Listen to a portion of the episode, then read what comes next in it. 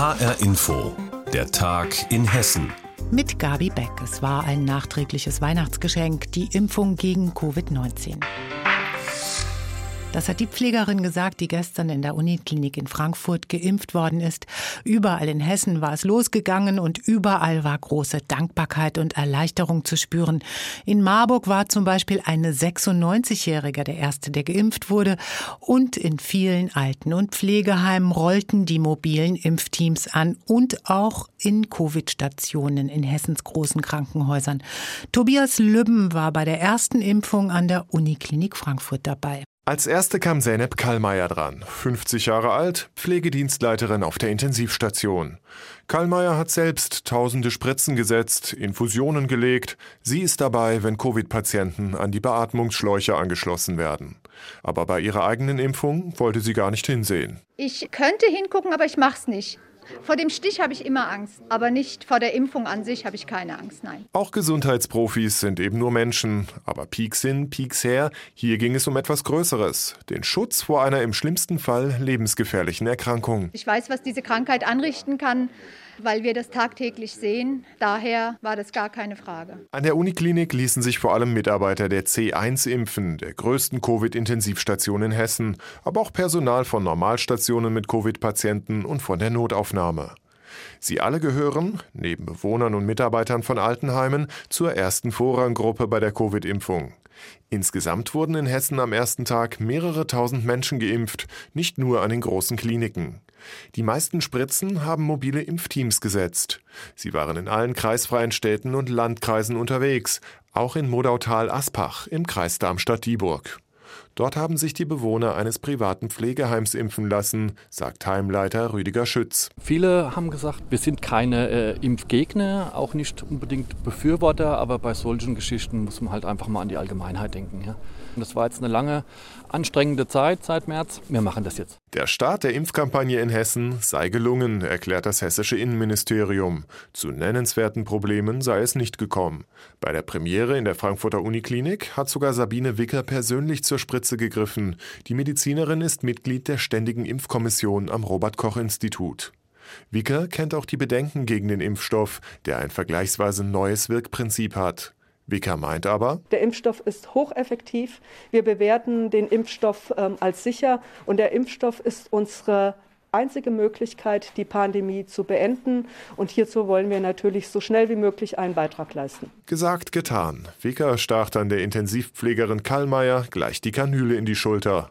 Eine Sache von Sekunden und Kallmeier hatte es geschafft. Ich habe ganz ehrlich nicht gespürt. In drei Wochen muss sie nochmal zum Impfen kommen, denn erst nach zwei Impfdosen entfaltet sich der volle Schutz gegen Covid. So wie Kallmeier sollen bis Ende des Jahres rund 50.000 Menschen in Hessen geimpft sein. Und im kommenden Jahr soll es weitergehen, mindestens bis in den Sommer hinein. Impfen gegen Covid in Hessen. Tobias Lüppen hat berichtet, ab Januar soll es wöchentlich fast 50.000 Impfdosen für Hessen geben. Themenwechsel. Coworking Spaces, das sind Orte, an denen Schreibtische und Stühle, schnelles Internet und gute Kaffeemaschinen bereitstehen. Die Kunden können sich dort Tage, Wochen oder sogar monateweise einmieten und arbeiten.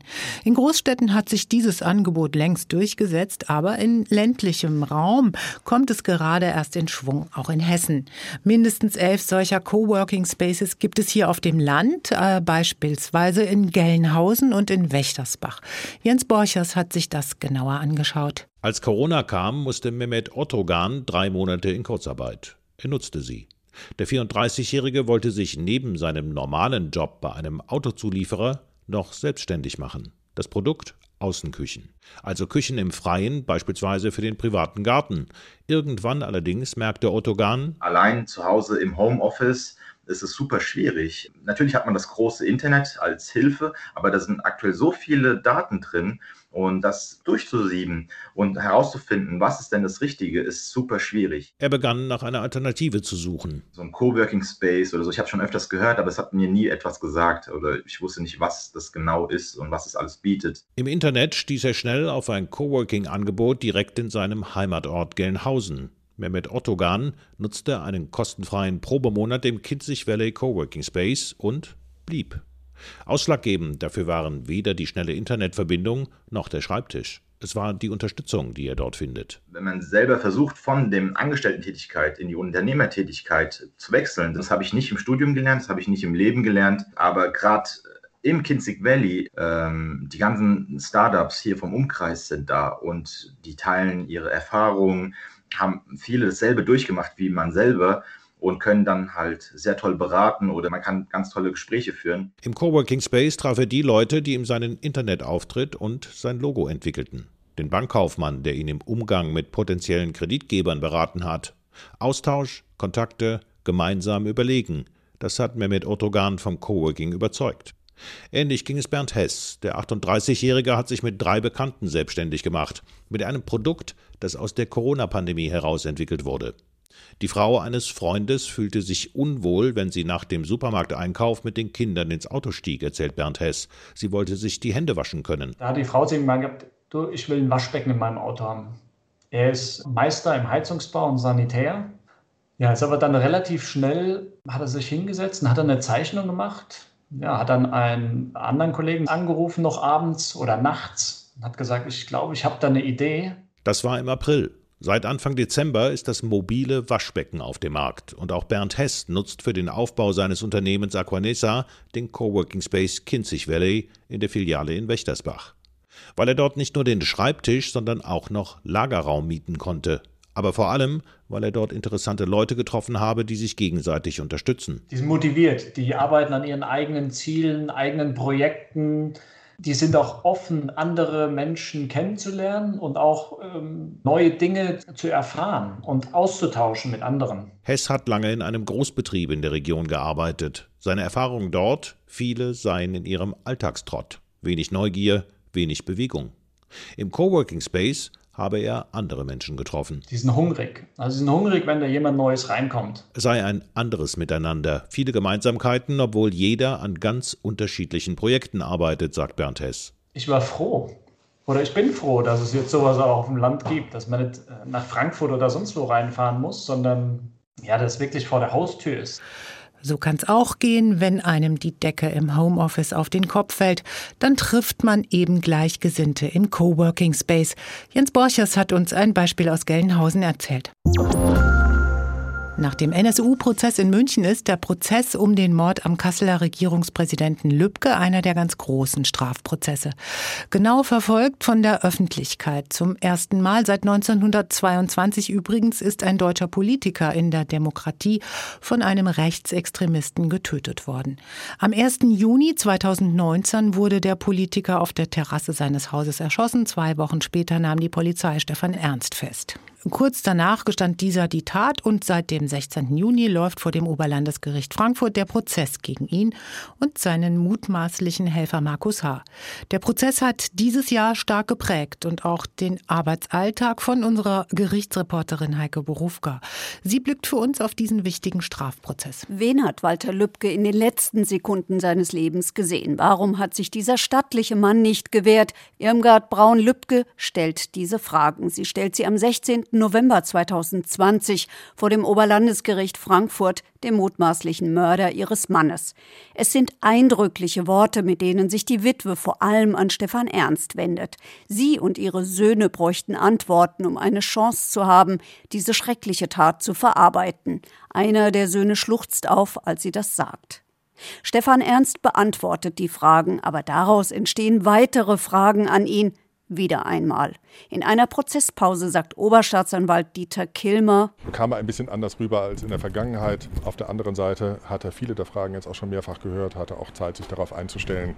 Deswegen stehe ich dem insgesamt kritisch gegenüber. Es ist ein schwieriges Aussageverhalten. Das ist längst auch dem Gericht aufgefallen. Richterinnen und Richter haken immer wieder nach bei den vielen kleinen Widersprüchlichkeiten in Ernsts vielen unterschiedlichen Tatversionen. Das ist wichtig für die Frage der Glaubwürdigkeit. Es hat bis in den August hinein gedauert, bis Stefan Ernst überhaupt ausgesagt hat. Dem geht eine Auseinandersetzung mit dem Dresdner Strafverteidiger Frank Hannig voraus, der zu Prozessbeginn gesagt hat: Das ist unsere Aufgabe, kritisch zu sein, Anträge zu stellen. Das hat er reichlich getan, bis hin zu einem Antrag, der Lübkes Familie unter Verdacht stellen will und mit dazu beiträgt, dass Ernst sich von Anwalt Hannig trennt. Anfang Oktober dann die Haftentlassung des Mitangeklagten Markus H.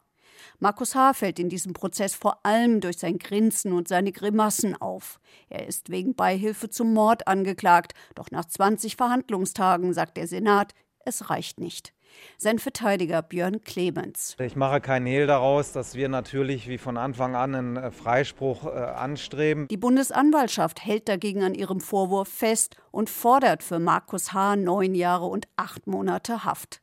H. habe Stefan Ernst das Schießen beigebracht, ihn in seiner rassistischen Haltung bestärkt und geholfen, das Haus der Lübkes auszuspionieren. Das sei psychische Beihilfe. Die Taktik von Stefan Ernst scheint dagegen nicht aufzugehen. Für ihn muss der 19. November das Ende seiner Hoffnung gewesen sein. Denn an diesem Tag hat ihm der psychiatrische Sachverständige attestiert, dass er ein Hangtäter sei und er vermutlich auch weiterhin schwere Straftaten begehen werde. Sein rechtsextremistisches Weltbild, sein Rassismus und sein Hass seien tief verwurzelt, seine Entschuldigungen inszeniert. Die Forderung der Bundesanwaltschaft für ihn lebenslange Freiheitsstrafe, besondere Schwere der Schuld und anschließende Sicherungsverwahrung. Oberstaatsanwalt Kilmer. Vor dem Hintergrund, dass Dr. Walter Lübcke für die Werte, die er entsprechend vertreten hat, für eine offene Gesellschaft getötet worden ist und die besondere politische Dimension, weil er auch stellvertretend für die deutsche Asyl- und Flüchtlingspolitik in das Fadenkreuz der Angeklagten fiel. Und noch eine Außergewöhnlichkeit in diesem Prozess. Die Familie Lübcke glaubt Stefan Ernst. Mit verschiedenen Anträgen hat der Anwalt der Familie versucht, die Glaubwürdigkeit von Ernst zu untermauern. Mit seinem Plädoyer wird der Prozess weitergehen. Anschließend plädiert der Anwalt des jungen Flüchtlings, den Stefan Ernst laut Bundesanwaltschaft Anfang 2016 versucht hat zu ermorden. Dann ist die Verteidigung dran, bevor die Angeklagten das letzte Wort haben werden. Das Urteil wird am 26. Januar erwartet. Einer der meist beachteten Strafprozesse kurz vor dem Urteil. Gerichtsreporterin Heike Borufka hat für uns berichtet. In diesem Jahr wird Silvester ganz anders. Die Böller wird es nicht geben, es wird still werden in Hessen. Zum einen, weil die Krankenhäuser schon überlastet sind mit Corona-Patienten und damit es nicht noch mehr Patienten geben soll, hat man das Feuerwerk kurzerhand verboten. Gleichzeitig sollen die großen Menschenansammlungen auch vermieden werden. Also was kann man dann machen an Silvester? Welche alternativen Rituale gibt es? Jutta Nieswand berichtet. Natürlich braucht es etwas Fantasie, wenn man sich all die Jahre aufs Feuerwerk verlassen hat, sei es nun das andere Böllern oder auch man selbst. Maureen Ahmed aus Frankfurt hat schon eine passende Alternative gefunden. Ich habe ein kleines Tischfeuerwerk für zu Hause. Das gab es im Drogeriemarkt zu kaufen und so ein klein bisschen Deko darf es ja schon sein und wenn es aus einer Dose rausgehüpft kommt. Und wir machen Bleigießen. Und das ist einfach zu Hause, was Leckeres wird gekocht und einen Film reingemacht oder mal gucken, ob vielleicht doch irgendwo auf der Welt irgendwo ein Countdown ist, wo man gucken kann online. Silvester wird also voraussichtlich eher gemütlich und das nicht nur für Maureen Arment, auch andere Hessen besinnen sich aufs Feiern daheim. Einfach mit der Familie oder mit zwei Freunden Spieleabend was trinken dazu. Mit der Family gibt es großes Raclette-Essen. Da freue ich mich auch schon drauf. Ist auch ehrlich gesagt wichtiger als das Feuerwerk. Sushi holen, Champagner trinken eine Flasche und schlafen gehen. Wenn es Silvester still wird, Jutta Nieswand mit Vorschlägen für ein anderes Fest. Und das war die Sendung Der Tag in Hessen mit Gabi Beck. Die Sendung finden Sie auch wie immer als Podcast auf hrinforadio.de.